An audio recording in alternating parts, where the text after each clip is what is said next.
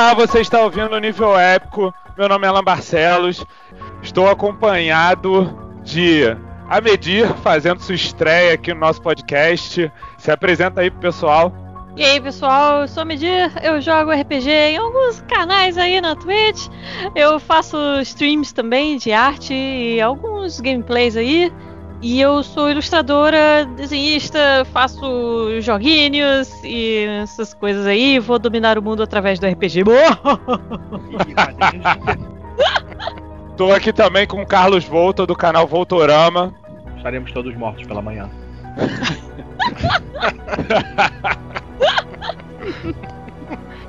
e ele também com a gente, Diego Aguiar. É, eu, eu já volto. Ele não quer morrer pela manhã. Você para o primeiro a morrer, hein? Não, é. Você, é, é, um problema, né? Quem fala eu já volto e, e, e usa drogas aí não tem jeito não. mesmo. É. Se você Opa. está num filme de terror e você falar I'll be back, diferente é. do Exterminador do Futuro, na verdade nem tão diferente do Exterminador do Futuro, porque no final do Exterminador do Futuro ele também ele morre. morre né? É. Então, você falar I'll be back, você vai inevitavelmente morrer naquela história. Isso. É. Ah, é que nem em filme de drama você dá uma tossida, assim. É, pronto, acabou. Você está com ou tuberculose ou alguma coisa. Se você é tossir num filme de drama, você está com uma doença terminal. Isso. Verdade. Estamos aqui também com o Rafael Monteiro, do nosso nível épico, que já deu o ar da graça dele na hora que anunciou que ia morrer na história. Olá pra todos e todas, e se você tiver no filme de terror, lembre-se de. Deu branco. Lembre-se de não morrer, por favor. Não pode fazer sexo. Isso que eu ia falar, mas eu ia usar outra palavra.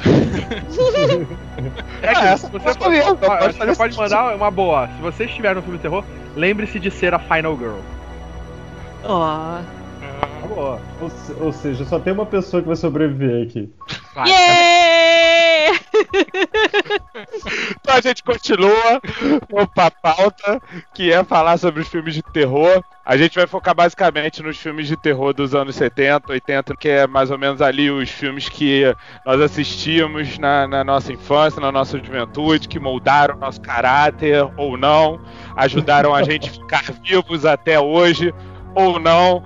Então, nós vamos entrar basicamente na pauta com a grande pergunta que é, e provavelmente vocês vão sofrer para responder ou não, o que é terror para vocês? Pois é, né, cara? Eu acho que o terror é meio que.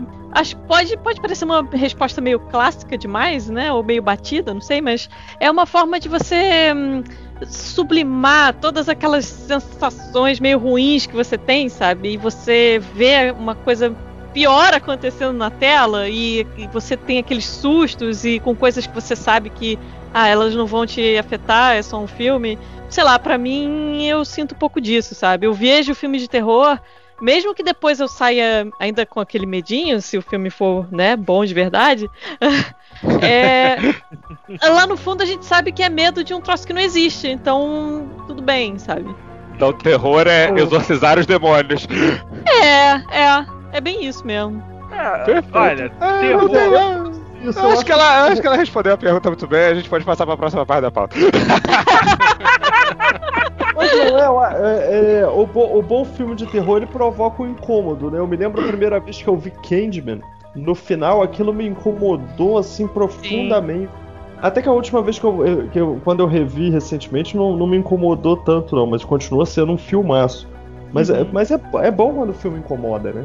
É. Sim, eu acho que, assim, você até falou um negócio, existe a primeira experiência e as experiências que vem depois, assim. Eu acho que o impacto é maior quando você assiste a primeira vez.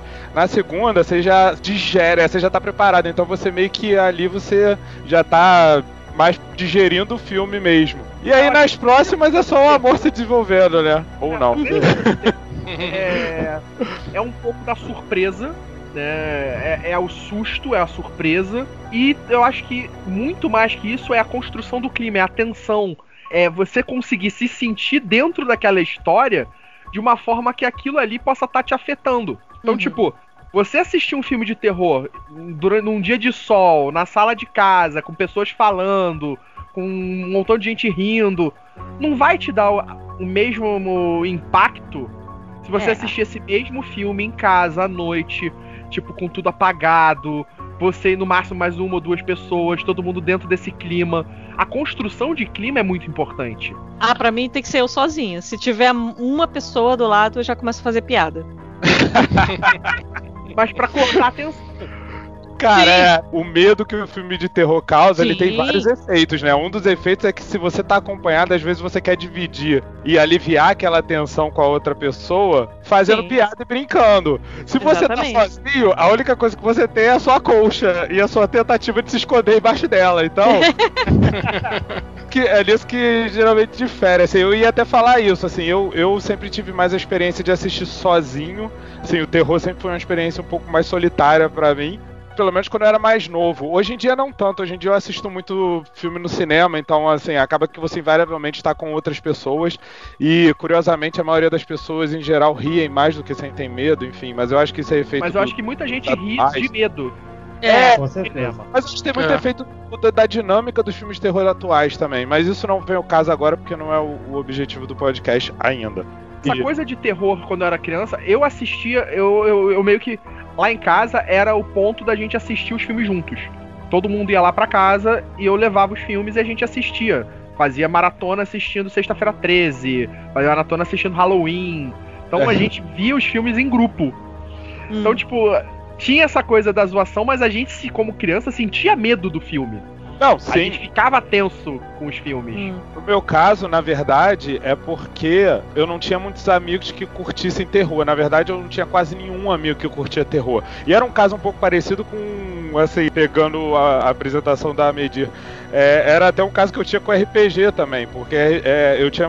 Eu não tinha quase nenhum amigo que gostasse de RPG, então, tipo, eu lia os livros, mas não tinha com quem jogar. Eu só fui Putz, aprender. É, eu só fui, aprender a jogar, só fui aprender a jogar RPG na adolescência, quando eu conheci meus amigos que jogam comigo até hoje. Que curiosamente me apresentaram justamente ao gênero que vinha do terror, que era o mundo das trevas, do storytelling, com vampiro à mágica e tudo mais. Então, assim, terror pra mim sempre acabou sendo uma experiência muito solitária. Eu meio que acostumei com isso. Eu tenho uma certa dificuldade hoje de ficar vendo filme de, de ver filme de terror quando tá claro ainda, não sei quem em geral. Eu gosto muito de ver mais quando. É, Ah, eu gosto de ver filme de terror à noite. É, Tem que ser, exatamente. no mínimo à noite. Eu Ah, cara, eu me eu entro tanto na história que pra mim não importa o dia, sabe? Pode estar não, é claro, porque pode estar durante sol. o dia tem mais distração. É, Hoje em dia, amanhã, o dia É. te, dá, te traz distrações. Eu não posso jogar jogo de terror porque eu, eu fico muito, com muito medo, sabe? Então, pra mim, eu com filme eu já fico demais, sabe? E se for pra jogo, então que você tem uma inserção ainda maior na história, porque você é o personagem, nossa, ferrou. Te entendo.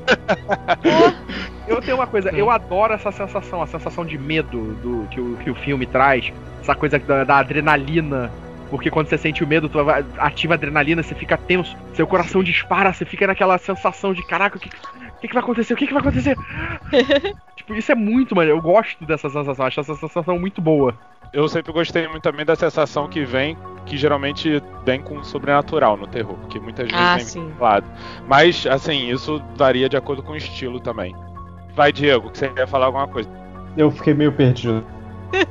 Tipo, é porque eu, eu acho que você ia talvez falar alguma coisa sobre suas experiências com terror. Vocês dois aproveitem embora, vocês falam da experiência de vocês com terror, aí, aí a gente continua. Ah, Quando minha menino, família foi chacinada por um assassino serial, quando eu era criança, eu, eu passei a ter um certo prazer mórbido com esse tipo de filme. Isso daí é, é toda vez que eu falo de como o terror influenciar a nossa vida, vai, ser, vai vir a historinha, né? Aquela, aquela vez que eu peguei meu irmão virando um gato do avesso E me juntei a ele. com uma, com uma faca de serrinha. Quando eu era criança que os fantasmas saíam do chuvisco da minha televisão. É. Comecei a me interessar. É que na verdade a realidade é tão terrível que filmes de terror pra mim são um escapismo, são pra eu me relaxar, assim, pra eu me sentir melhor. eu sou neto de coveiro, então assim, morte, morte é um negócio muito comum. Vocês estão contando essas histórias bizarras aí, há uns anos atrás. Eu moro numa cidadezinha, pra quem não sabe, eu moro numa cidadezinha chamada Macuco.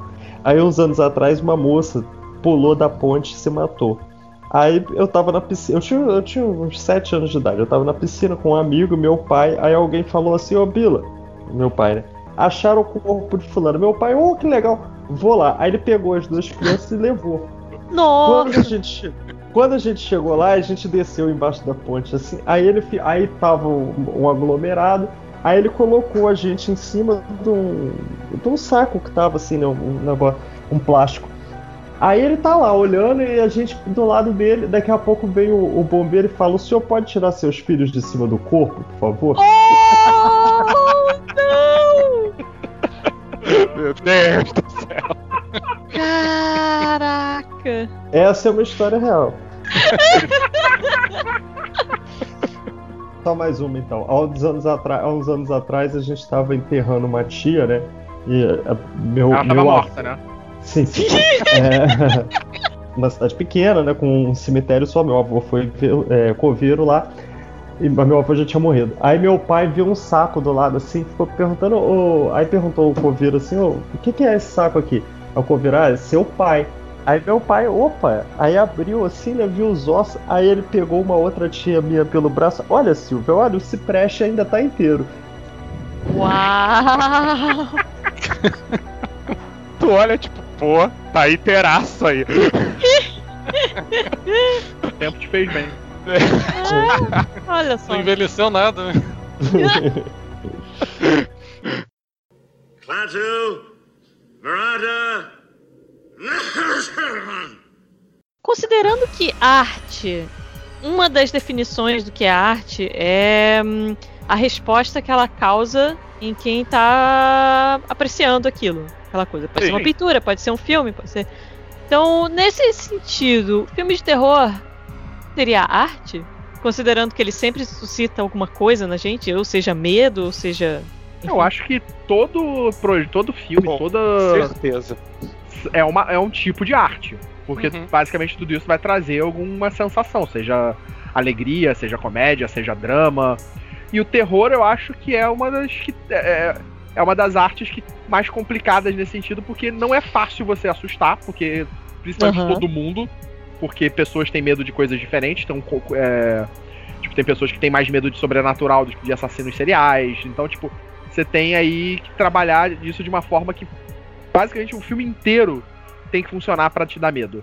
Que é tipo, a, a música é muito importante, o clima é muito importante, o Uhum. que está sendo feito pra te dar o susto é muito importante.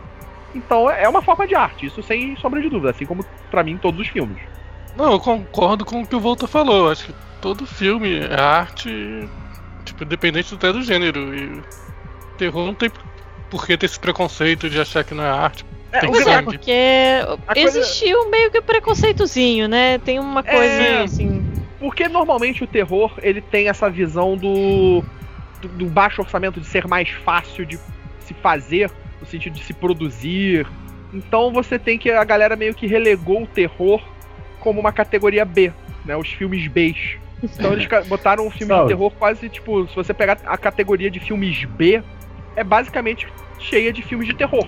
E Olha, filme só- B é aquela definição, teoricamente, de filme lixão, né? Então, É, de filme assim, trash, eles colocaram na categoria realmente que já rebaixava o potencial do terror. É. Mas, curiosamente, também foi uma coisa que acabou, acabou para você ver, assim.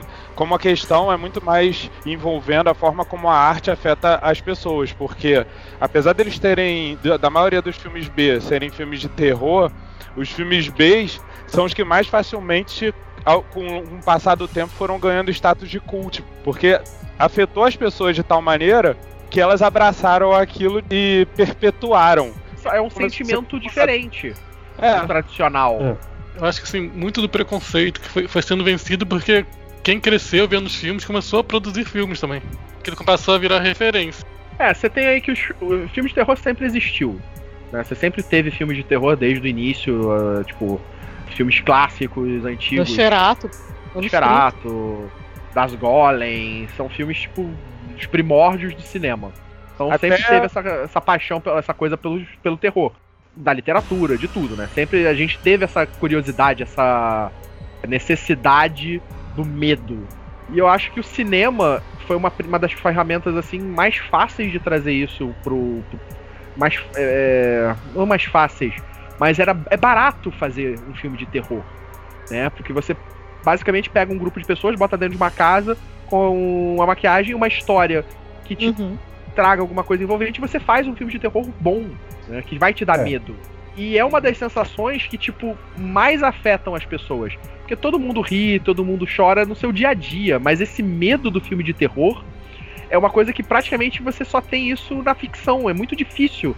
Se você não é uma pessoa que tá num lugar é, realmente perigoso, tipo, um ambiente de guerra, num ambiente selvagem, alguma coisa desse tipo, o filme de terror é um dos únicos meios que você vai ter pra ter essa sensação. né? Uhum. Você não vai ter essa sensação no seu dia a dia, esse sentimento no seu dia a dia, né? Então Sim. eu acho que o filme de terror tem, tem, tem essa vantagem ainda. Os exemplos que vocês citaram, o caso do, de, de ser o clássico, assim, até estabelecendo essa relação entre cinema e arte, a gente, no caso, até se propôs aqui a falar de anos 70. Vamos puxar lá pros anos 20, né? Que é a época do expressionismo alemão, que a, a medida aí citou Nosferatu, por exemplo. Uhum. E tem vários outros filmes daquela época. É, o Das Golem, o, o Gabinete do Dr. Caligari, M, o Vampiro de Dusseldorf, enfim. Foi um movimento que nasceu no meio da, da num período de guerra, que o Voltor citou aí, e que era um movimento que era justamente isso. Se lembrar, era uma mistura justamente sobre cinema, de cinema e arte, porque o- os cenários eram muito pintados, era tudo sempre muito escuro e distorcido, justamente para tentar causar esse impacto nas pessoas da distorção de valores, da distorção ética, das, das sombras que parava sobre o mundo naquela época. Eu, particularmente, eu sou muito fã do, do expressionismo alemão. E eu acho que, assim, o expressionismo alemão, eu, eu acho que é uma ótima representação justamente dessa questão da sua pergunta, da mistura entre a arte e o cinema no seu auge ali. E que depois foi justamente ganhando outras formas, se, se desenvolvendo, tomando outros rumos. Até que a gente chegou também nos filmes base e no cult. Os anos 50, ele tem muito desses filmes Bs, né, de terror. Pegava ficção científica, misturava tudo isso, pegava aquelas histórias das revistas pulps e tentava meio que trazer elas, adaptar elas, tipo, é, a coisa do outro mundo. Então, tipo, os anos 50 tiveram bastante disso também, Sim. para dar essa origem ao filme B. A ficção de Popa, na verdade, ela, ela começou a trabalhar vários gêneros misturados numa só, com o terror ali inserido, né? O terror no Pulp, ele, ele ganha as telas mesmo é nos anos 50, né? Sim, sim, o Pulp é nos anos 50. Não, mas a literatura Pulp, ela, ela tá vindo ali, né? O, o- esse formato, né? Ele vem ali desde os anos 20, Ah, mais ou não, menos. como revista, já- sim. Como revista, ele já tá ali, já existe já há muito tempo. Você pega aí, nem, nem até antes dos anos 20, você já pega ali coisas do Lovecraft, coisas do. Howard, coisas de terror dessa época, do Edgar Allan Poe. Uhum. Já, já tinha essa pegada do Pulp. O Lovecraft escrevia pra revistas Pulp. Sim. Mas no cinema, isso foi surgir mais por volta do final dos anos 40 início dos anos 50. Mas a- e você tra- diz a, a ficção de terror e a ficção científica, né? Sim, sim, pro cinema. No cinema. Sim, sim. Aham.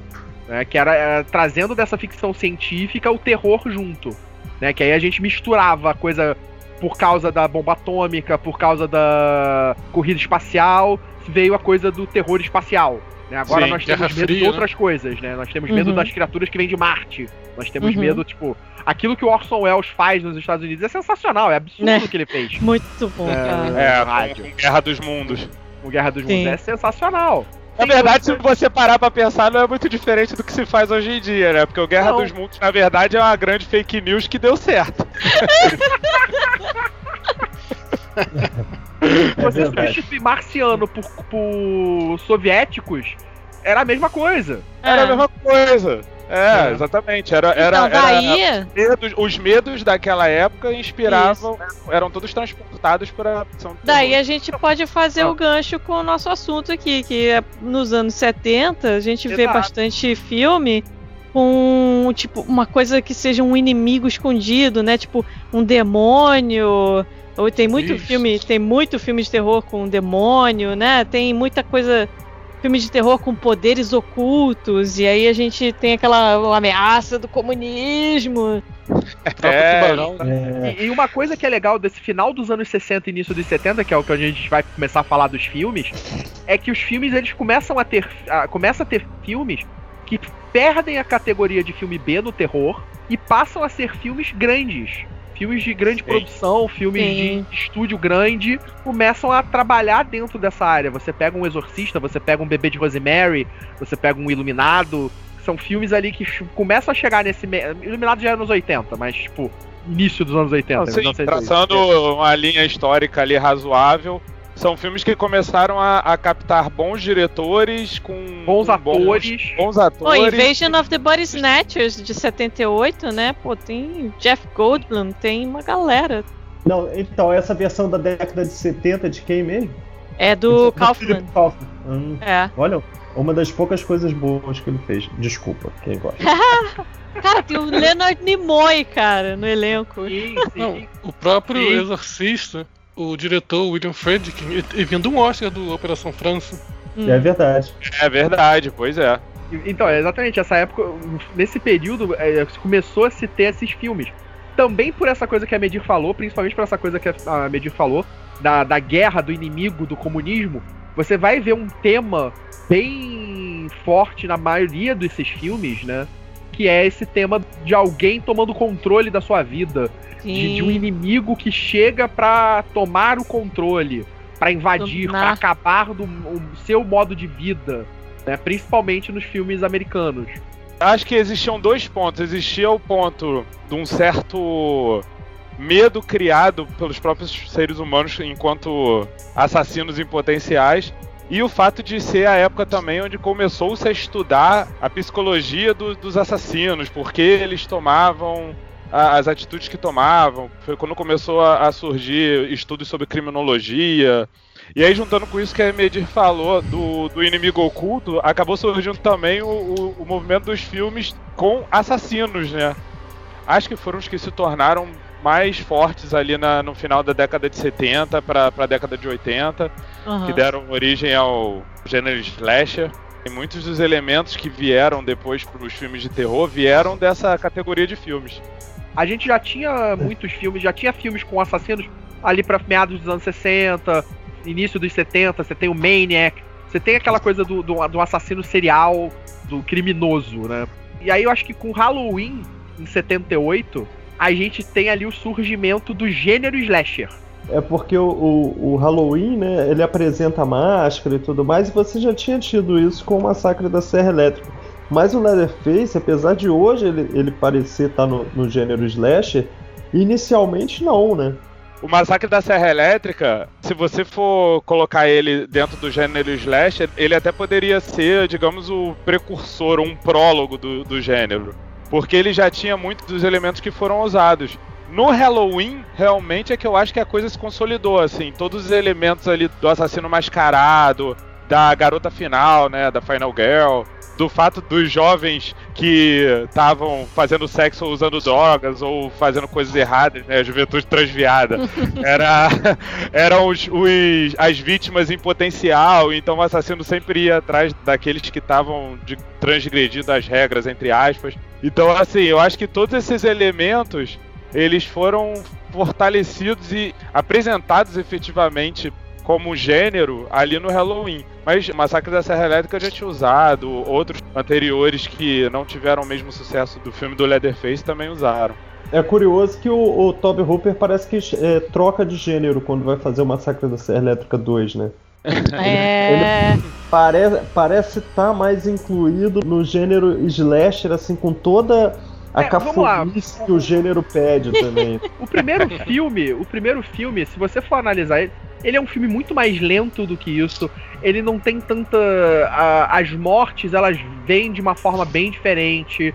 A forma como o primeiro filme é apresentado, ele não se enquadra no, no que o Halloween vem, ser- vem a ser depois.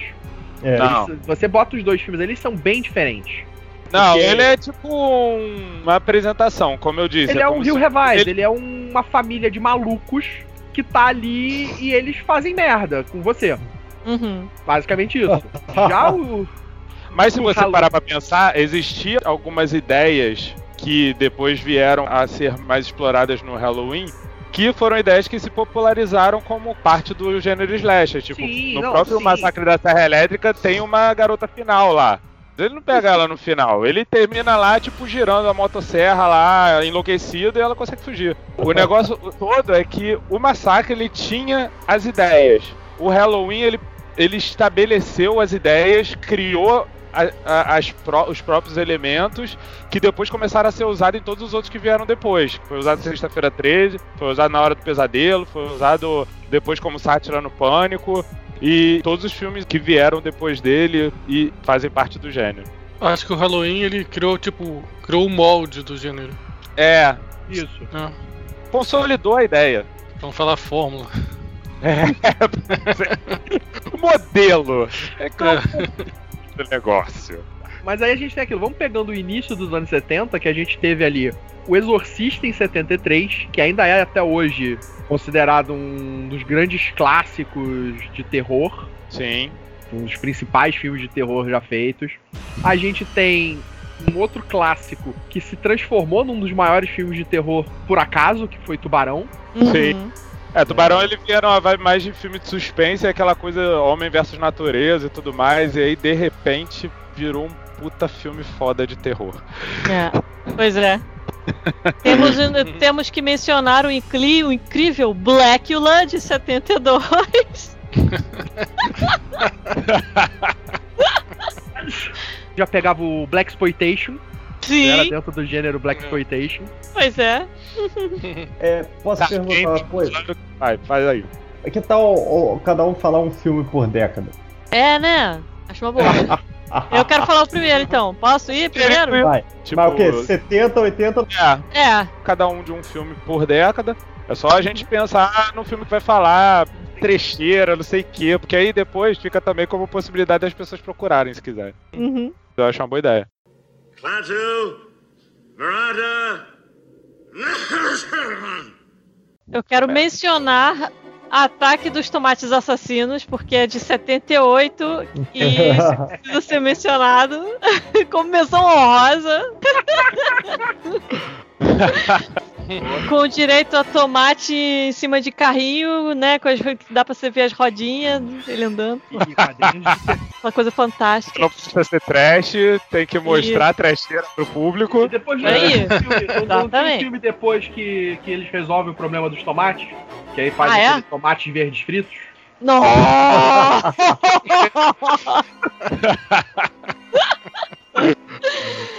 É um grande slasher, né? Você mata todos os tomates. Ah, do universo. Uau! Slash nos tomates. Ah, eu vou Mas te o- falar. Eu vou o fazer filme. que vem no próprio pôster do Tomates Assassinos. Ah!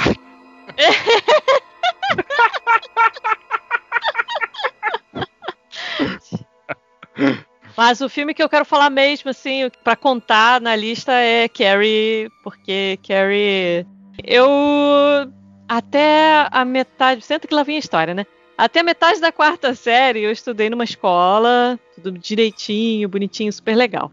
Da metade da quarta série em diante, minha mãe me trocou de escola no meio do ano, assim. E aí eu caí de paraquedas na escola.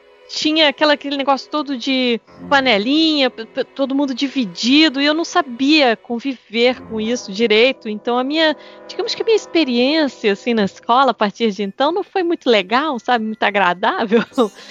então, é, eu, cara, Carrie foi meio que um filme assim que eu fiquei, é, foi um desses assim de sublimar sentimentos, sabe? E você ficou com vontade de ter poderes e sair destruindo todo mundo, né? Fala a verdade. Foi, aí, foi essa a sua sim. influência do terror, sim, né? sim, exatamente, é. terror né? É, tipo isso, sim. Cara, mas eu vou te falar uma parada curiosa, é que assim, o livro do Stephen King, ele, no livro do Carrie Estranha, ele tem um prólogo, né? Não é nem um prólogo, né? É um... é, como é que é aquela parte do começo do livro mesmo que geralmente o autor fala sobre a introdução. obra? É, Prefácio. a introdução, mas tem um prefácio, exatamente. Ah, O, ah, tem um prefácio onde ele conta que ele escreveu a história do Carrie por causa de experiências que ele teve na época que estava na escola, né? Que existiam duas garotas lá que sofriam bullying. E que isso ficou no imaginário dele durante muitos anos. E que quando ele, à medida que ele foi ficando mais adulto, que ele parou, pra, ele, ele ficava pensando, né, por que, que nunca ninguém tinha tomado uma atitude pra impedir, e por que que ele mesmo nunca tomou uma atitude pra impedir. E aí ele falou uma coisa muito certa, que quando você é adolescente, você tem 14 anos, você não pensa muito nas consequências das coisas, e você tem 14 anos, você não se mete muito a tomar partido das coisas, você apenas é um adolescente e tá seguindo a vida. Então, sim. ele, ele, assim, ele falou que isso ficou meio que atormentando ele de tal forma que quando ele resolveu sentar e escrever sobre isso, ele escreveu a história do, do Carrie Estranha. É, que Uhum. ele quase nem publicou no fim das contas, só publicou porque a esposa foi lá e pegou o manuscrito do lixo. Mas, porra, graças a Deus que a esposa maravilhosa dele pegou aquele manuscrito, publicou a obra e no fim das contas o Brian De Palma veio e fez esse filme também, que é muito foda. Pois é, e, que tem, tem uma sequência e dois remakes que são merda, né? É, Pois é. o remake de 2013, ele tem coisas ruins, mas tem umas coisas que eu acho melhores do que no original, principalmente a mãe da Carrie. É, É. A mãe É. da Carrie nesse remake, que é a Julianne Moore, eu acho ela sensacional. Ah, sim. Eu acho é que a mesmo. personagem tá muito mais bem trabalhada nessa versão de 2013 do que no original. Sim. Sim, eles, eles pegaram a versão de 2013, ela pega algumas inspirações mais próximas do livro do que a Sim. versão do Brian De Palma. É. E aí algumas coisas ficaram bem trabalhadas. Eu não acho Você- a versão de 2013 um completo desperdício. Eu acho ela um, eu acho um filme legal, mas obviamente o filme do Brian De Palma pra mim ainda é um, um É muito melhor. É. muito melhor da E, e vocês viram a sequência e o remake de 2002 ou 2001, sei lá? Nossa, Eu não. vi a sequência. sequência, eu vi a sequência, que é a irmã dela, se eu não me engano, não é uma irmã Isso. É, é. acho que é E alguma que- coisa assim, alguma irmã perdida. E, E que a tatuagem dela crescia pelo corpo. Sim, aí Puta, eu tava. vi esse. Nossa, eu tinha apagado da minha memória. Obrigada, tá, gente? É. Muito pior é o remake de 2002. O remake de 2002 é muito ruim, cara. Esse não, não me deu trabalho de ver, não. Isso daí eu ignorei. Acho que de Pô, a 2000. Netflix há um tempo atrás tinha uns quatro filmes. Foi um filme de TV, pra TV, não foi nem pra, pro cinema esse filme. Que beleza. É, mas 2002. Não tem desculpa, ele é uma merda mesmo. Apesar de ter o final. O final. O final é mais fiel ao livro do que o, o do Brian De Palma. Mas Ah. aí já, é- já, já entramos num problema, né? Quando você faz um filme em que, de terror em que o final é fiel ao livro do Stephen King, tá, tem alguma coisa errada. Não fala mal do Stephen King! Mas ele não sabe É, não é terminar assim é assim Livro não. de terror ele não sabe terminar. Que é estranha é, é bem, é bem fechado. É bem fechadinho o final no livro também. Mas não tem a ver com o final do Brian De Palma. Não, não tem. São finais diferentes. Mas assim, no caso do, do Carol, eu acho que é um final bem fechadinho também. Então, quem quer falar agora? Posso falar? Diz aí. Anos 70, eu acho que ele trouxe vários estilos uh, de filmes diferentes, né? Tipo, ele meio que deu início a muito tipo de filme que veio a fazer sucesso e a ser refeito nos anos 80, nos 90. Tem um filme que pra mim é, é- tornou filmes de ficção científica e terror clássicos de dar medo. Deixou de ser aquela coisa trash dos anos 50 e transformou terror no espaço numa parada absurda, que é Ah. Alien. Sim. Ah. Oitavo Passageiro de 79 é, eu acho que é o ápice do terror de ficção científica. Ainda é um dos melhores, se não o melhor Sim. até hoje. E deu início ao, ao filme bom de terror espacial. Né? Porque antes disso a gente tinha ali filmes muito mais no, no sentido trash, filmes B. E esse vem como uma obra de arte do Ridley Scott. Cara, o filme ele te- é tenso. Você fica preso à cadeira o tempo inteiro com aquela criatura que você não sabe o que é, que tá caçando né, cada um a um os tripulantes da Nostromo. E, e esse filme é marcante, né? Ele, tipo, eu assisti, quando eu assisti ele, eu assisti ele e o dois, acho que juntos na época. Criança, peguei na locadora, aí peguei os dois. E, é maravilhoso. Embora tenha uma mudança significativa. Não, os dois filmes são completamente. é, não são completamente diferentes, mas eles são gêneros diferentes. Sim, É o pra- primeiro é um terror mais aquela, aquele terror Terror hard suspense. misturado com ficção científica, com suspense, e o medo da criatura sombria ali, O outro é oculta. um filme de E o outro é mais um filme de ação militarista com suspense, exatamente. Assim, uma Aham. coisa que você colocaria mais num, num- aspecto meio tropas estelares, digamos assim. E, Dois, ele se enquadra no Predador. Ué, exatamente. É. E, e são, e assim, são dois filmes muito bons e que você consegue realmente complementar, assim. Só que um realmente ele tem coisas que, cara, assim, são de dar medo até hoje. Fora que, pô, vamos combinar também que a arte do H.R. Geiger pô, pra construção do Alien. é Ah, ele fez cara. um filme, sim. Ele fez É. um Uma filme, curiosidade cara. disso, Porra. pra quem não sabe, né, Pra quem não, não conhece, o Geiger já tinha feito praticamente todo esse material que foi usado no Alien. Sim. Ele produziu isso pro filme que seria o filme de Duna do Alejandro foi- Jodorowsky. É. do É, que acabou o- sendo o- feito pelo David Lynch, É, mas inicialmente era um projeto do Alejandro Jodorowsky. é que ia ser tinha- uma, uma- um capacete, né? Aquela parada do, do cabeça É, ia dele. ser tipo, ia ter era o- a, a base dos Harkonnen, que todo o projeto do Geiger, e tinha o Geiger, tinha Moebius, tinha Mobius, e tinha, tinha o, o próprio que, que Dan é que é um dos roteiristas do Alien. Tinha o Pink Floyd pra cantar a trilha sonora do filme. Tinha o Salvador Dali pra interpretar. Ia ser um- uma coisa espetacular. Sim. Era uma banda pra cada planeta. Então, assim, Pink É. Floyd ia fazer a trilha sonora de um dos planetas. Caraca, Sim. sério? É, É. Sério. Era, era uma parada, assim, muito grandiosa, muito doida. Não, tinha mesmo. Orson Welles como o Barão Harkonnen. Porra, Cara, né? imagina. Cara, pô, que lindo que seria. Porque o Jodorowsky também ele tinha planos megalomaníacos, né? Ele queria fazer um filme de 60 horas. Obviamente, nenhum estúdio comprou a ideia. É, pois é. Foi o custo que estava saindo essa produção, custo que já estava muito alto. E aí o estúdio viu, cara, não, tá, não vai dar, tá muito alto esse custo, o valor das coisas tá muito caro. Porque, e, e é foda, pra você adaptar Duna é, é complicado, não é É barato. muito É complicado. muito É. caro. Aí o estúdio não quis comprar a ideia, né? Fez o quê? Deu uma ideia lá pro David Lynch. Aí, como não, não ia chamar todas as bandas, chamou o Sting. Não, e assim, o, o David Lynch pega Duna porque ele, ele rejeita o convite pra dirigir o Retorno de Jedi, né? Pois é. Isso, é. Cara, assim, fica como dica então. Ah, Quem quiser conhecer mais a história do filme Duna, do, do Alejandro Jodorowsky, tem o documentário de 2013, Jodorowsky É. Dune, É. ou Duna de Jodorowsky, E, que Conta a história do Geiger, de todo esse trabalho, de todo esse material que foi e, criado. e tem o documentário Constelação Jodorowsky que também fala um bocado disso. Gente, esse documentário sobre o, o Duno Jodorowsky é, tem uma resenha dele no nível épico que eu escrevi, tá? Ah, Olha! Bom, muito bem lembrado. E também, pra quem quiser também, de repente, ter uma ideia de como ficaria, porque tudo que não foi usado no Duna, o Jodorowsky depois juntou com o Mobius e pegou e criou a HQ em Call. É extremamente foda no mundo da ficção científica. E aí, com isso, nós voltamos para o terror. Klaatu, Murata. Pra mim, o filme de terror que define a década de 70 é O Homem de Palha. Porque o Homem de Palha não só define muita coisa da década de 70, ele apresenta um novo estilo de terror. Eu acho que muita gente não conseguia conceber tantos elementos, né, juntos. E ele tem lá o Christopher Lee, então ele tem um diálogo com, com o cinema, não só o cinema inglês, mas o cinema europeu inteiro ali, tudo aquilo que você vinha produzindo da Hammer, e até do cinema italiano também ali na década de 60, 70.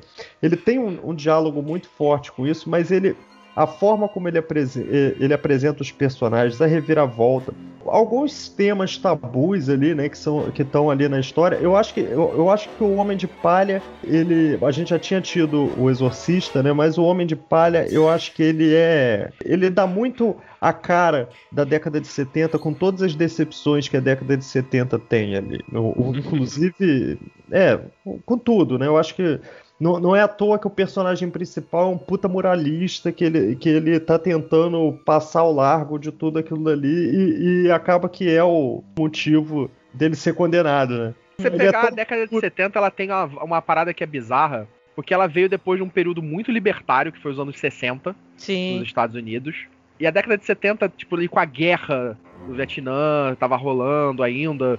Você teve um período moralista também, você tem um período mais da- do conflito entre as gerações muito forte. E, e esse filme ele tem muito disso, né? Ele tem aquela coisa do. E ele meio que demoniza o culto à liberdade, meio que bota aquela galera da ilha como uma galera satanista, os satanistas que vivem nesse- nesse- nesses lugares que parecem ser perfeitos. Isso. É a coisa das seitas, dos cultos, que tava em crescendo, crescendo nessa época também. Então é, é bem um retrato daquele período histórico ali. Então, e Rafael agora, então. O filme que eu vou falar dos anos 70 é o Suspiria, do Dario Oh. Argento. Ah, muito bom, garoto. Eu tava pensando em falar esse. Eu também pensei em falar ele. Vai, vai, fala aí. Eu tenho outro pra falar aqui. Pela reação já dá pra ver que o filme vale a pena, né? Porra, né não? Assim, é um filme que assim, marcou bastante, assim, pelo clima, assim, as cores, aquele negócio que o Volto falou no início de construir o clima do filme de terror. Eu acho que é Ah, um dos que faz melhor isso. Com certeza. Esse filme ele é totalmente sensorial e visual. Ele é filmado com- de uma maneira que ele parecia um pesadelo, com imagens meio distorcidas e tudo As mais. Aquela, cores, aquela a mudança de música. cores, de azul pra roxo. Porra, a É. música que era foda, que era da banda Goblin, que, que trabalhava, já tinha trabalhado com Dario Argento na época. A música desse filme, pra mim, ela é sensacional, porque ela, é- ela é pra te impactar, ela, tipo, berra em você, tipo, ela, ela te traz pra dentro do filme de uma forma, tipo, você fica tipo, ah, filha da puta! Sim, ela é super pesada, cara. Tu fica, tu fica mal, sabe? Assistindo ao filme. Fica tenso o tempo inteiro no filme, de não saber o que vai acontecer. Pô, e foi um foda. dos filmes de terror mais, acho que do Dario Argento, que mais foram bem sucedidos, que mais fizeram sucesso ao longo Assim, dos anos. fora E- do Área Argento, esse é o de maior sucesso, acho que no, no mundo. É, Ah, Porra. que até no, no- saindo ali do mercado italiano, porque era um filme que, apesar de tudo, ele tinha muito características italianas de fazer cinema e, uhum. e os filmes dele tinham muito isso mesmo, explorando o gênero que ele explorava, que era o diálogo. Sim. Eu acho que ele veio até com a Alan no, no cinema, no Festival do Rio. Pois é, que Ah, eu conheci, ele teve aqui no, no Rio, época né? ele veio, ele veio no festival. Ele veio, eu conheci Sim. ele, né? Eu fui lá, ele tirei, Pô, Também. fui lá, tirei foto com ele, sobrevivi a tirar uma foto com ele. Quem? O, o Dario Argento? Sim. Ah, que O legal. Dario Argento veio pra cá, Eu lembro, Rio. eu tenho. o- Eu, eu assisti um filme do, do festival, mas eu não tava no dia que ele tava. É, eu e o Rafael fomos correr atrás dele. Ah, que foda. Inclusive, até fiz a resenha. foi- acho que foi uma das primeiras resenhas que eu fiz pro nível época. Justamente É, porque tava no festival. que a gente decidiu, eu e o Rafael conversando no festival, o Rafael falou, pô, eu gostaria de escrever em algum lugar. Eu falei, pô, tem um site onde você pode escrever, e aí pronto. É, legal. foi assim que começou. Vocês saíram andando Começou, assim tá em direção à névoa, falando. Eu acho que esse aqui é o começo de uma bela amizade.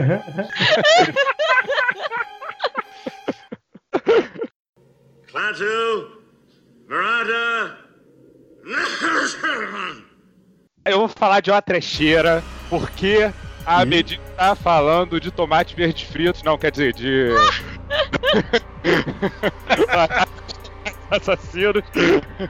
E aí eu pensei numa porra do filme dos anos 70 que eu vi quando era mais novo e que eu achei de uma tosqueira espetacular. E aí sim eu vou mencioná-lo, chama A Noite dos Coelhos. Ele é um filme de 1972. Era um desses filmes toscos que veio na época que todos os filmes tinham animais toscos, assassinos e tomates. E no fim das contas botaram os coelhos ali pra matar. E era muito engraçado porque, cara, os filmes são- é, o filme era tão bizarro que as cenas, as cenas que eles pegavam panoramas, você via que os coelhos estavam andando por cenários em miniaturas pra eles parecerem coelhos gigantes. Eu não consigo esquecer desse filme por causa do Monty Python. Eu ia perguntar isso, se era Fera de Capernaum. Pois é, cara, exatamente. Aí toda vez que eu vejo Monty Python eu lembro da porra do filme, então no fim das contas ele fica marcado.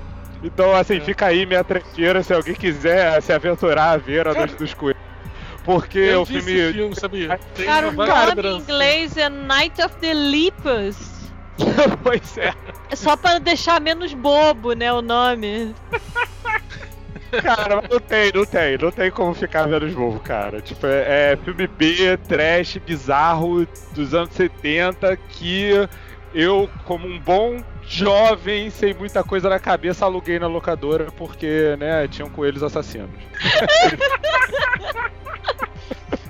Mas o filme dos anos 70 que eu vou falar mesmo que é bom, que é foda e que vale a pena é o filme de 76, que é A Profecia, do Richard Donner. Ah, É ídolo, é um diretor que, porra, eu sempre gostei muito dos trabalhos dele. E Profecia é provavelmente um dos filmes que mais me meteu medo na vida. Porque Justo. Porra, cara, aquele moleque que ele é dessas crianças malditas que entraram para o imaginário popular e nunca mais saíram, né? É. O Damien, o Anticristo. É um filme que realmente, assim, é um filme muito forte, muito pesado, é um filme que eu acho que o fato de trabalhar com essa ideia de ter uma criança macabra que é o filho do diabo e tudo mais, trazia um peso adicional que meio que mexia um pouco. Principalmente quando você é mais novo. Você é mais novo, você tem uma visão um pouco mais assustadora quando se trata dessa coisa de espírito, do anticristo, da vinda do demônio e tudo mais. E eu acho que entra muito naquilo que a gente conversou antes, de ser uma época que foi muito marcada justamente por esse medo do diabo, esse medo do pecado, essa, essa coisa toda que a gente conversou antes e que veio muito embutida nos filmes. Então, assim, é um filme que realmente tá ali no hall de filmes fodas dos anos 70 e que eu acho que também são um dos filmes que mais mete medo. Se você ainda não assistiu, assista-o. Mas não precisa assistir o remake, não. A única coisa legal do remake é que eles lançaram o remake no dia 6 de junho de 2006 e aí teve a Farrell. Mas fora isso, o remake não é legal. Desperdício da data. É. Agora tem uma coisa curiosa também, lembrei agora. Cara, a profecia passava na Rede Record. Ah, Ah, mas tem o vocês podem 3, ver os com o três Sanil. Que tem o Sanil e é legal. Não, não é não, mas é legal. Não, não é legal, mas é legal. É, o 3 é aquelas continuações que, né, a É, gente. tipo, é o, tre o 3 do, do A Profecia é tipo o 3 do Poltergeist, é tipo o 3 do Exorcista. Mas vamos lá, porque agora a gente vai entrar anos 80. E a medir começa, porque vamos manter a ordem. Primeiro, uma primeira pergunta aqui. Garotos Perdidos, vocês consideram terror? Eu considero. Terror. É, né? É. É, é, acho que a gente pode É. considerar. Eu acho que vale, eu acho válido. Terror. Acho muito válido. É um Então, eu leve, sei que é é- meio, é meio café com leite, considerando com a lista toda que eu tô vendo aqui. Mas. Poxa, mas se eu tenho que escolher um, eu, eu escolho ele. Porque, cara, eu tenho, uma, tenho um carinho por esse filme, cara. Eu não sei se é porque na época que eu assisti. Não sei se é um daqueles filmes que se eu assistir de novo eu vou dizer, nossa, mas que merda. É, eu tenho esse medo também. Eu tenho Olha, esse medo. Eu acho que Mas- não. Eu É. acho que não, porque eu assisti Eu assisti há pouco depois de tempo. velho, eu ainda achei um filme maneiro. Eu ainda Ele é tão filme maneiro. gloriosamente anos 80, né, cara? Eu, É, ele, ele continua sendo gloriosamente anos 80. E tem É, dois atores aqui que com- são a cara dos anos 80, que é o Corey Haim e o Corey Feldman. Isso. Pois é, cara. Não, uma coisa até curiosa que, assim, como eu citei o A Profecia, né, que é dirigido pelo Richard Donner, o Richard Donner é produtor desse filme. Olha só. Ah, É. Na verdade, o Richard Donner, ele era pra ter dirigido o filme do Garotos Perdidos também. Só que aí ele saiu da direção, aí entrou a Mary Lambert, ela saiu da direção também e acabou ficando de Joe Schumacher. Caramba. E essa é Então- uma época que tem muito desses filmes mais é, juvenis, tipo Fright Night, A Hora do Espanto. Você tem o A Casa do Espanto, Creep Show, são filmes um pouco mais leves. Creep Lobisomem que é americano do em Londres. Lobisomem Americano em Londres. A gente falou já uma porrada de filmes aí, quem é o próximo agora? Então, é foda, porque os anos 80 ele tá, tá no é anos o auge 80, dessa cara. É anos 80 muita é coisa, auge. é. É, é, anos 80, basicamente na todos os verdade- filmes dos anos 80 são fodas de terror. São. Foi E na verdade, assim, a maioria dos filmes que a gente assistiu quando era mais novo, a gente assistiu era dos anos 80, dos anos 90, que foi o auge do negócio. Pois é. E tem muito filme bom, muito filme clássico. Sim. Mas eu vou pegar o que me marcou, o filme que, tipo, me fez, assim, amar o gênero, foi Evil Dead e Evil Dead 2, do Sam Raimi. Hum. Que são... Olha, Sam Raimi, né, cara? Sam Raimi, Ah, ele é maravilhoso em fazer terror. O primeiro, pelo, pelo clima de terror pesado, que é, é- O primeiro filme, apesar dele ser ainda um filme sem, sem muito dinheiro, ter ainda coisa de maquiagens não tão fodas, ser ma- ser mais trashzão, mas ele tem um clima de terror. Teve esse primeiro filme, que ainda é um filme de facu meio que de faculdade dele, com os amigos, que ele ainda desenvolve tecnologia, ele faz tipo a coisa do Steadicam que faz o demônio na perseguição na floresta, que é muito foda. Tinha aquela cena meio inspirada nos hentais japoneses, né? Com aquela coisa dos Aham. Na tentáculos. floresta, do tentáculo Cara, das árvores, que é muito que é uma cena muito bizarra, é uma cena muito bem feita, mas é uma cena muito bizarra. Sim. E aí você tem, depois que ele, esse filme faz sucesso, ele ganha uma verba e ele ref- meio que faz uma refilmagem, é, continuação, é uma refilmagem nova história com o mesmo personagem, né, principal, que é o Ash, que é Sim. feito por um amigo dele também de faculdade, que é o Bruce Campbell. Faz o Evil Dead 2, que aí ele já faz a coisa do terror comédia, né? Faz o clássico terrir para um filme que mistura terror, tensão com elementos de comédia. Você tem ali várias cenas no filme que é tipo, você tá numa perseguição ah, e de repente você tipo quebra a tensão e a parte sobrenatural, sombria e de medo com uma piada, mas não aquelas piadas toscas, mas com um gag de comédia, às vezes de físico, do tipo, ele cair no chão, os espíritos que estão ali com ele começam a rir dele. E aí, tipo, ele É. levanta e começa a rir dos espíritos. O espírito que possui a mão dele, e aí a mão dele começa porra, a fazer várias coisas bizarras, Aham. e aí vira aquela Começa coisa de ele. moral. E a coisa do sangue. Cara, Sam Raimi, ele, ele gosta do gore. É litros e litros e litros de sangue sendo jorrados da parede. É você decepar uma cabeça e jorrar sangue pra tudo que é lado. Trecheira É, de raiz. E o filme é bom. Né? Você pode até Pô, o botar ele como filme trash, mas ele é um filme bom. Você tem Não, ali a eu- tensão, você tem a, a diversão. É muito bom isso que ele faz. Aí você pega, quando ele já vai pro terceiro, que aí já vira comédia. Uma noite É. Aí já virou uma comédia, mas tem Out uma das Darkness, coisas mais legais da franquia, que é o Evil Ash. do Ash. e tem a, a clássica Clato Barata. É genial isso, né? Ele não lembra a palavra mágica pra não se ferrar abrindo o Crono- Necronomicon, que foi tirada de um clássico de ficção científica dos anos 50. Que é o, o Dia que a Terra Parou. Aham. É genial É, isso. é, cara. é a, é a é a frase de comando do Gort, o robô do Dia que a Terra Parou. É sensacional, é muito bom. Não, cara. Porra, assim, Evil Dead realmente é uma série que é espetacular. E a série, né, pra televisão que saiu recentemente, o Ash vs Evil Dead também, porra, veio, veio com toda a vibe dos filmes, é muito É maneira. maravilhoso, É muito bom. Pena que durou só três temporadas e foi cancelada. Cara, é uma série que vale muito a pena, pra- principalmente como complemento da história, continuação da história. Porque, cara, o Ash, ele só tá mais velho, ele continua o mesmo Ash, Sim. cara. É muito mais. É muito bom. É o Bruce Campbell, cara. Não, não- não- tipo, não, não é o Ash, é o Bruce Campbell. Se você ver os outros filmes com o Bruce Campbell, ele é o Bruce Campbell. Ele é o Ah, Ash. É muito bom. É Totalmente muito bom. muito bom. No Evil Dead 2, tem uma coisa que é bem legal, que ele tem dois finais.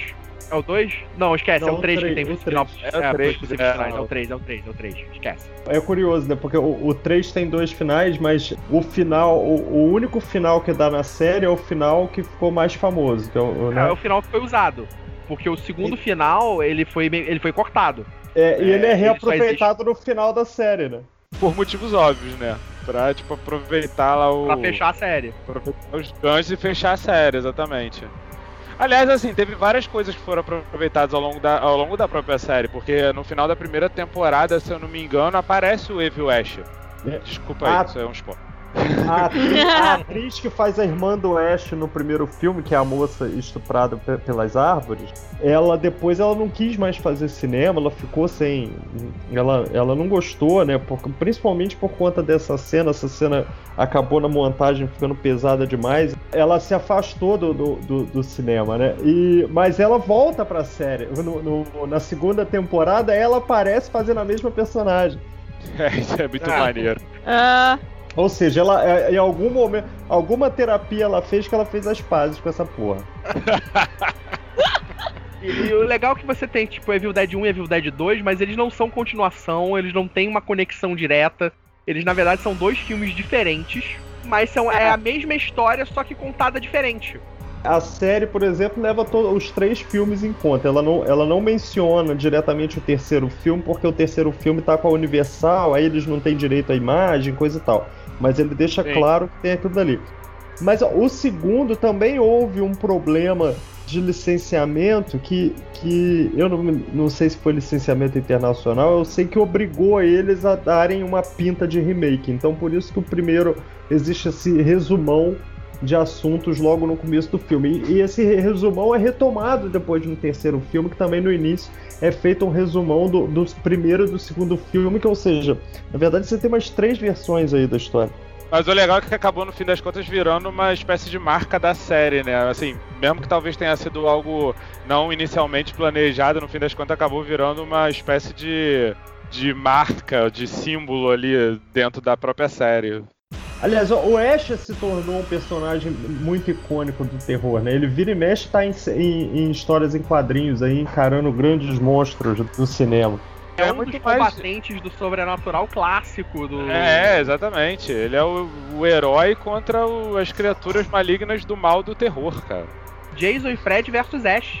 Que até eu teve um tempo atrás que até rolou um boato, ou uma- talvez até tenha sido uma ideia de se fazer mesmo, de fazer uma continuação do Jason vs Fred Krueger.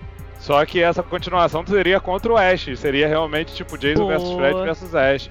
Eu lembro que rolou isso um- há, há um tempo atrás, que foi na na- ali na- nos anos 2000, dois- entre 2000 e 2010, que rolou essa boataria aí, rolou a possibilidade, talvez tava se falando de fazer de repente essa continuação, esse filme, mas no fim das contas a ideia morreu.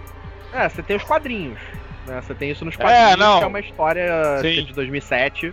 Acabou indo pros quadrinhos talvez por causa disso, porque eles não conseguiram engatar como filme. Klaatu. E agora é a vez do Diego. Tá, olha, anos 80 eu fiquei pensando, eu vou de possessão do André Zu- Zulash com a Isabelle Adjani e o, o Sam Neill. É de 81. Nossa. Eu gosto muito do, do Possessão. Primeiro que tem um puta climão, né? E, e segundo que tem um- uma coisa ali que ele, ele, tá, ele se passa todo de- do lado do muro de Berlim, né? Então o tempo todo tem uma tensão que é, essa Tem- questão. E tem a Isabelle Gianni. E tem Isabelle. ah, tem a Isabelle Gianni, que, que é maravilhosa, né? Fazendo dois papéis. E é muito curioso que o marido dela vo- volta e a empresa volta de uma missão e a impressão que dá que o cara é um agente secreto, só que você nunca descobre qual é a missão. E é um desses filmes que a forma de contar a história, eles vão te jogando informação em cima, eles não se preocupam em esclarecer, e isso tem, isso tem a ver, né? Isso é o, o, o filme é é para ser isso mesmo. Pô, esse filme é genial, cara. É um dos filmes mais pesados que eu já vi. E tem pelo menos uma cena clássica, que é a cena do metrô, né? Que ela tem um aborto. E que, e que acabou inspirando dois videoclipes, que é um do. Ah, meu Deus. É, com a atriz do, do, do Garoto Exemplar, gente. Como é que é o nome dela? Rosamund Pike. Ah, aqui ó, Massive Attack, Young Fathers, Voodoo in My Blood. Esse clipe é inteiro baseado em uma cena do Possessão. Qual clipe? Voodoo in My Blood. Massive Attack com Young Fathers. Cara, esse, esse filme Possessão é um que a mulher tem, tem relações sexuais também com a criatura bizarra lá, que envolve tentáculos envolvendo ela e tudo mais Isso. e tal. Caraca, essa porra é outro hentai também, cara. É mais um filme que nós já estamos comentando aqui com o Sam Neill. Olha só. Pô, pois é, né? Podemos comentar ainda mais, porque você ainda tem Nas Montanhas da Loucura. É inspirado no Lovecraft. E podemos falar daqui a pouco de Evento do Horizonte. No, que não se chama Evento do Horizonte aqui no Brasil. Como é que se chama aqui no Brasil? Não, Enigma, do, Enigma do Horizonte. Horizonte. Event Horizon. Event. Horizon. Que inclusive É, eu o- fui no evento de cerveja essa semana e eu tomei uma cerveja chamada Event Horizon. E Só você foi transportado pro inferno e voltou? É, ah, eu diria que sim, porque eu acordei dia seguinte com a ressaca fenomenal. Vamos para o próximo. Tá, só antes de falar o meu, eu vou falar do Possessão, só que ele foi. Durante muitos anos ele foi censurado no- lá na Inglaterra. A gente entende, né? É. Tá, mas agora meu filme, que eu acho que foi o primeiro filme que eu vi que eu fiquei com nojo, enjoado, que é a mosca. Ah, Oh, Porra, cara! Esse filme é sinistro. Eu lembro que na época Tipo, eu era criança, mas eu já li a crítica de cinema. e eu li a crítica desse filme falando que era um filme que as pessoas passavam mal no cinema, não sei o que. Eu fiquei curioso. Eu aluguei quando saiu do VHS. E, pô, não vou dizer que Cara. me arrependi, mas. A mosca É, tem, tem coisas muito nojentas no filme. Muito, muito nojentos. Que aliás é com o Jeff Goldblum Jeff Goldblum. Sim. É Jeff Goldblum sendo Jeff Goldblum, só que melhor. É, Jeff tipo Goldblum isso. grotesco. Cara, A Mosca é um filme que durante um tempo considerável me deixou com aquele, com aquele nível de pesadelo que você sente asco. Sim. Te causa asco.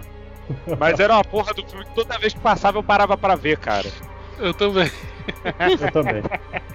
Eu vi recentemente num, num cineclube, na tela grande, que eu nunca tinha assistido ele no cinema. Nossa. É Caramba. sensacional, é sensacional. Klaatu, Murata. Meu negócio com os anos 80 é porque anos 80 eu era uma criança. Então, obviamente, eu tinha uma coisa com filmes que envolviam brinquedos. Então, meu filme dos anos 80 é Brinquedo Assassino. anos 80, que é de 1988. Porque, na verdade, cara, era, era bizarro. Assim, Brin- Brinquedo Assassino é um filme que, porra, precisa ser mencionado por, por, por N razões. Uma é que, porra, era um filme que misturava a ideia do boneco fofinho com o. é, com o fato de ser o assassino. Eu quero ser Que é- Cara, era um boneco que era possuído pelo espírito de um serial killer invocado com ritual voodoo. É uma coisa que só os anos 80 proporcionam pra você.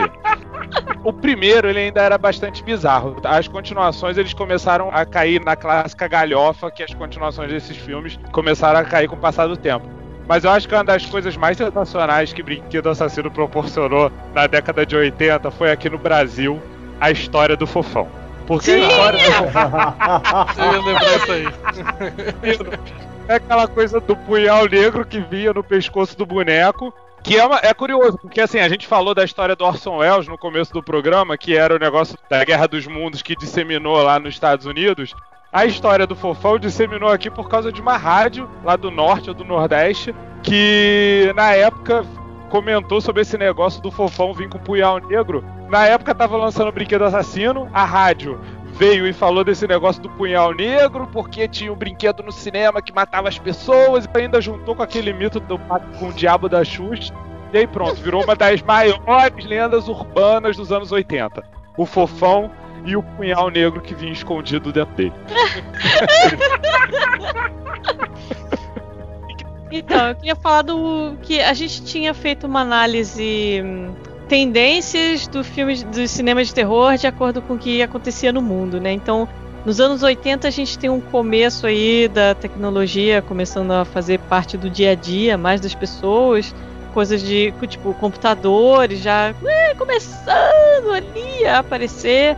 Então, você tem eu vejo muito essa coisa hum, de filmes de, de zumbi, assim, de ter a ver com a coisa, questão das pessoas acharem que ah, a tecnologia está fazendo as pessoas ficarem alienadas, aí começa começa um pouquinho a ter essas coisas de com zumbi, mas tem muito também de controle mental, tem os scanners, né, que aquela galera com poderes mentais que faziam explodir a cabeça dos outros. É, Você começa a surgir Videodrome. muita coisa dos poderes psíquicos, né? Poderes Começa a aparecer psíquicos. muito, é.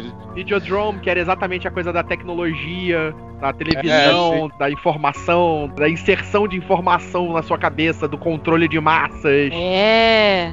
Aí você teve o They Live, é, They Live? Eles vivem. Que ele enxerga as mensagens subliminares da publicidade através de um óculos especial. Que é do John Carpenter, né, esse filme. Sim. Aliás, os filmes do John Carpenter que eu. Porra, é por isso que eu gosto pra caralho de John Carpenter, cara.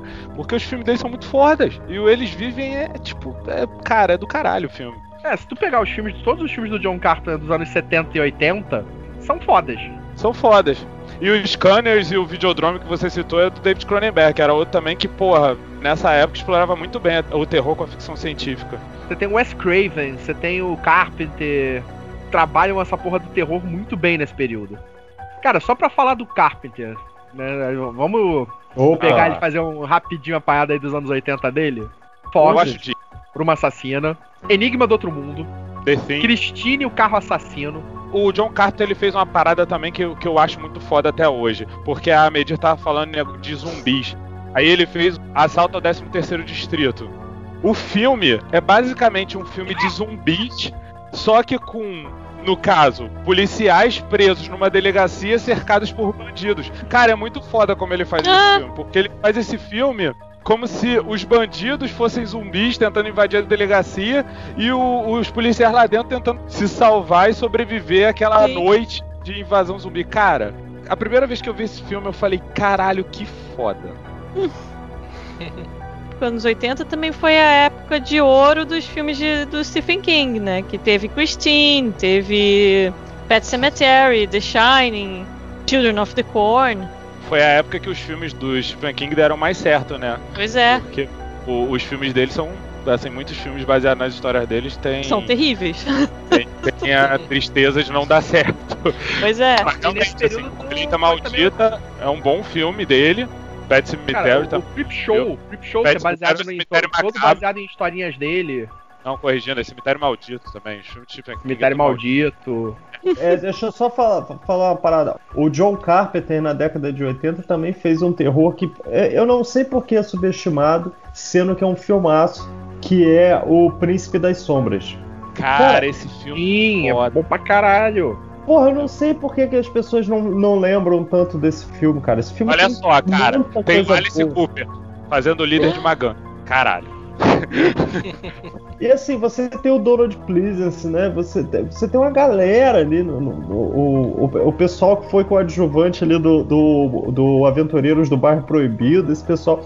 E o time de protagonistas é muito bom. O filme, eu não sei por que, que o filme foi esquecido da forma como, como aparentemente Cara, parece. é. Ele é meio esquecido mesmo. Porra, eu adoro esse filme. mas É aquele negócio, eu gosto muito de John Carpenter, então os filmes dele eu guardo todos no coração. Eu também. Nesse período Nesse- também, nos anos 80, você teve ali o advento desse, não só do Carpenter, mas de vários outros caras. Você teve o Clive Barker. Clive Barker, Que pra é. mim tipo, É. é um dos melhores escritores eu da, da atualidade, assim, mais recente, do período mais recente de terror. Tipo, ele tem histórias maravilhosas, né? De Hellraiser, Sim. Nightbreed. Mas na verdade, assim, pô, pra fechar a parte do John Carpenter, ele também é responsável por algumas das coisas mais sensacionais dos anos 80, que é o Big Troubles in Little China. É, os. Aventureiros do Bairro Proibido. É, esse é bom. Porra, esse é um é filme bom. que é, é pra ser lembrado pra vida, né? E depois ele fez Vampiros também. Vampiros de John Carpenter, que é um Sim. puta filme de vampiros. Pra quem joga RPG, é um filme, né, es- Porra. especificamente sobre os gangril. Tudo É um cara que eu 80. acho que vai merecer um podcast só pra ele, em breve. Também acho. Esse período dos anos 80, ele, ele criou exatamente, ele trouxe as continuações meio que repaginadas de muita coisa dos anos 70. Você tem aí o Massacre da Serra Elétrica 2, que já vem diferente, o Halloween 2, que é uma continuação que já tem uma pegada diferente. Traz os filmes mais de criaturas trash, tipo Pumpkinhead, é, Hum. próprias criaturas. Cara, o Pumpkinhead é muito legal. Cara, você tinha palhaços assassinos do espaço. Pô, tinha a Força Sinistra, cara. A bolha, a bolha foi tipo. A Bolha Assassina. que era a refilmagem A do clássico dos anos 50, mas que traz aquele Sim. coisa ah, do trash dos anos 80 que é muito bom. Bolha Assassina é um filme maneiríssimo. Mas eu lembro até hoje que era, um- era, o- foi o filme que inspirou o TV Pirata a fazer a coisa. Você tinha o The Stuff, que passava também no SBT aqui, que era aquela gosma branca que Sim. tirava o iogurte, e aí você era possuído pela parada, que era também coisa alienígena. Nossa, fiquei um tinha do- tempão com medo de comer marshmallow por causa desse troço. Tinha um filme também que passava no SBT, que eu também gostava muito de assistir, curiosamente, na, é na mesma linha de, de brinquedos, que era o Mestre dos Brinquedos. Tinha o que tinha uma cabeça de broca, tinha a boneca que cuspia sanguessuga. Aí tinha o principal que era o Blade, que matava todo mundo com as facas. Master E era um filme muito maneiro, cara. Puppet Master, o nome É, original, era uma Puppet É, Master. Puppet Master. E aí passava como mestre dos brinquedos, e aí depois de alguns anos começou a passar como, se não me engano, bonecos da morte. Cara, era muito maneiro. Eu adorava essa porra desse filme. É, e tem umas 10 sequências, né? Tem umas É, 10 tá sequências. Pra caramba. O criador, ele até hoje ele trabalha com, com, esses, com esses bonecos.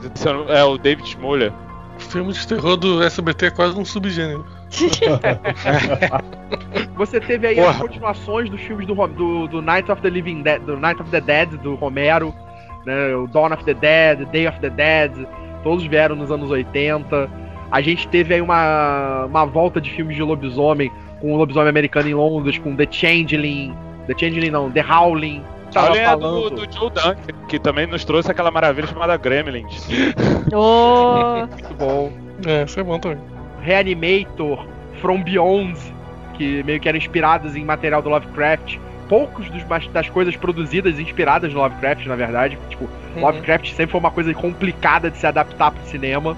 E até Ah. hoje não tem nada diretamente tirado de livros do Lovecraft da forma como tá no livro dele pro cinema, né? Tem sempre que ter É. alguma coisa mais mirabolante. é difícil transformar em imagem, né? Aquilo que. É. Até É, porque o Lovecraft ele trabalha muito com blocos e blocos de texto. Ele não era um cara muito de diálogos, de ação. Sim. Era aquela coisa investigativa que se desenvolvia bastante devagar. E não só isso, as criaturas, as coisas que as pessoas viam, não tinham descrições diretas. Ele É. descrevia Não. a sensação que a pessoa estava tendo, era por adjetivos. Sim, a própria forma do Cthulhu, ela é muito mais considerada aquela forma por causa da estatuazinha que aparece no chamado de Cthulhu do que a porra, a forma do Cthulhu Sim. mesmo, alguém viu a porra do monstro. Aham. Ah, não, é, porque aí também se alguém visse a forma do monstro, já tinha acabado o mundo. É. Temos do Clive Barker, Hellraiser, Nightbreed. Nightbreed já é nos 90. Então tem Hellraiser. Só fazer um. Fazer uma correção assim que eu falei do Puppet Master. Na verdade, o, o criador do Puppet Master é o Charles Band. E ele tá até hoje trabalhando com os personagens e com os direitos e os royalties envolvendo os filmes. Ele que Era só isso. certo. É, ele que tá certo, cara. Pô, George Lucas tá aí até hoje ganhando dinheiro com Star Wars, por que, que o Charles Band não pode ganhar com os brinquedos dele? E- Porra, tá mais é, inclusive se eu fosse a Disney eu comprava a franquia. Ah, eu, com certeza. Caralho, eu ia achar lindo. Ah, eu quero mencionar É, um também de vampiros de 1983, The Hunger, que é com Oh. David Bowie e a Catherine Deneuve. Eu, eu, eu achei que eu precisei mencionar. assim. Fome de É. viver. O nome É. de é português muito bom mesmo. muito digno. Terror de vampiros que realmente merece nosso respeito. Eu acrescento até um filme de vampiro também que, porra, vale a pena também. Near Dark, que é quando chega a escuridão, da Catherine Bigelow. qual Guerra ao terror, a hora mais Boa. escura. Acho que foi o primeiro filme dela. Detroit. Foi o primeiro filme dela, de 1987. E é com Bill Paxton, ele que faz o personagem principal. Não é um filme muito falado, é um filme de vampiros bem maneiro. ó. Dá uma olhada. Fica a dica. Aproveitando que estamos falando de filmes de vampiro, a Medi, faz o jabá aí da sua HQ. Jabá! Então, eu tô fazendo. Eu tô fazendo na minha, no meu canal, inclusive, na Twitch. Acho que no mínimo 80% dele está sendo feito ao vivo, esses quadrinhos. O nome vai ser Saga Imortal. Eu tô terminando de fazer o- a campanha dele no Catarse. O, o endereço vai ser catarse.me barra Saga Imortal, tudo junto. Eu vou lançar ele na CCXP. Ah, então, maneiro. então tô na correria aqui pra fechar. Normal, normal. É, mas enfim, é vampiro na época que vampiro ainda era vampiro, né? Então, antes de ter essas purpurinas toda aí.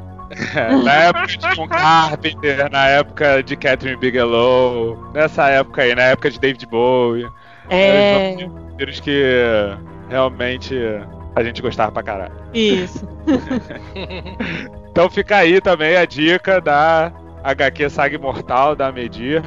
Nós tentamos falar o melhor possível aqui, né, nesse podcast de, de filmes de terror. Obviamente, porra, falar sobre filmes de terror de, de várias décadas é algo que demanda muito tempo e muita coisa ficou de fora. A gente priorizou falar, cada um falar algum filme e nós íamos conversando cima disso. Mas Nós gravaremos outros podcasts, voltaremos em outras oportunidades para falar mais sobre outros filmes de terror, sobre filmes de terror das, de outras décadas. Né? Tem muito filme de terror para falar dos anos 2000, dos anos 90. Então, numa próxima oportunidade, a gente continua. Agradeço aos ouvintes e agradeço também aos participantes pela presença no, no podcast do Nível Épico. Espero que tenham Uhum. gostado e espero que vocês voltem para as próximas. Com Com certeza. Bom. Eu volto também. Ai, deles não Eu então vou ficar por aqui esperando vocês. Nós ficamos por aqui. Mais informações vocês encontram lá no nívelépico.com. E muito obrigado pela audiência. Até a próxima.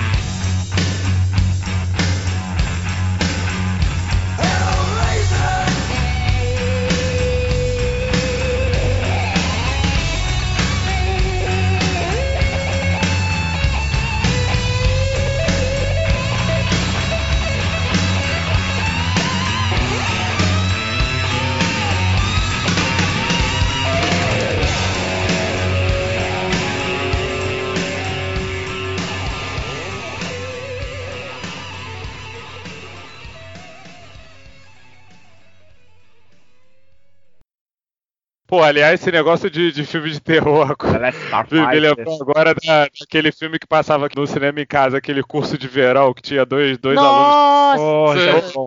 E aí, no Chainsaw. final- é, o Chainsaw era um deles, cara. Pô, Eu não sei nada! Eu não sei nada!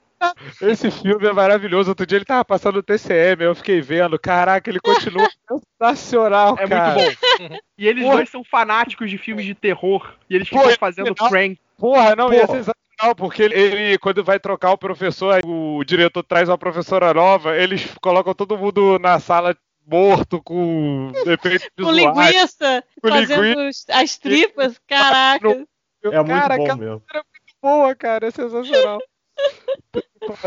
Menção honrosa para curso de verão.